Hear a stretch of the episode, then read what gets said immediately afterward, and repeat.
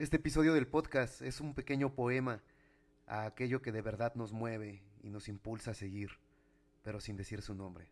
Ojalá que al final tú se lo pongas. Este texto es de mi libro Heroína de Dios. Si un hombre no puede escribir o imaginar una historia de amor es un inútil. Y con inútil me refiero a lo literal, a que no sirve porque incluso cuando aún no se encuentra uno puede imaginar los caminos por donde andará, las botellas que se terminarán, sentir en la punta de los dedos las siluetas y su sabor en el aire, las pastillas para su dolor de cabeza y las palabras para los días de odio y tristeza.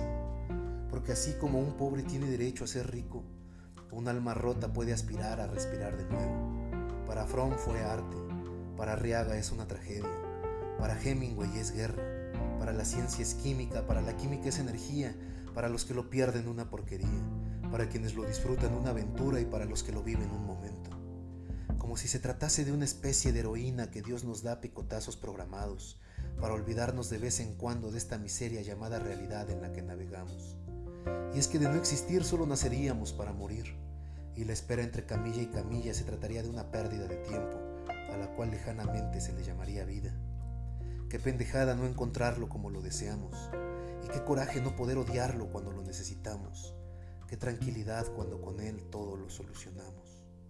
Y es que hablo del verdadero, porque la familia es sangre y los amigos son amistad.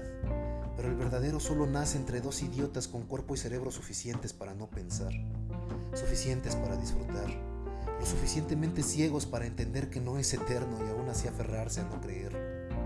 Las entrañas retorciéndose como a las presas cuando sienten que algo que de verdad puede matarlas se les acerca, la boca paralizándose, las manos sudando. Tan especial es lo que provoca que me parece una aberración simplemente llamarlo mariposas en el estómago. Y que nos mate aunque lo haga antes de que se termine la vida. Pues de las mil maneras que existen para pudrir la carne y callar la boca, prefiero que sea él lo que me aniquile. Porque morir por él finalmente es lo mismo. Morir como todos, pero con mucho estilo.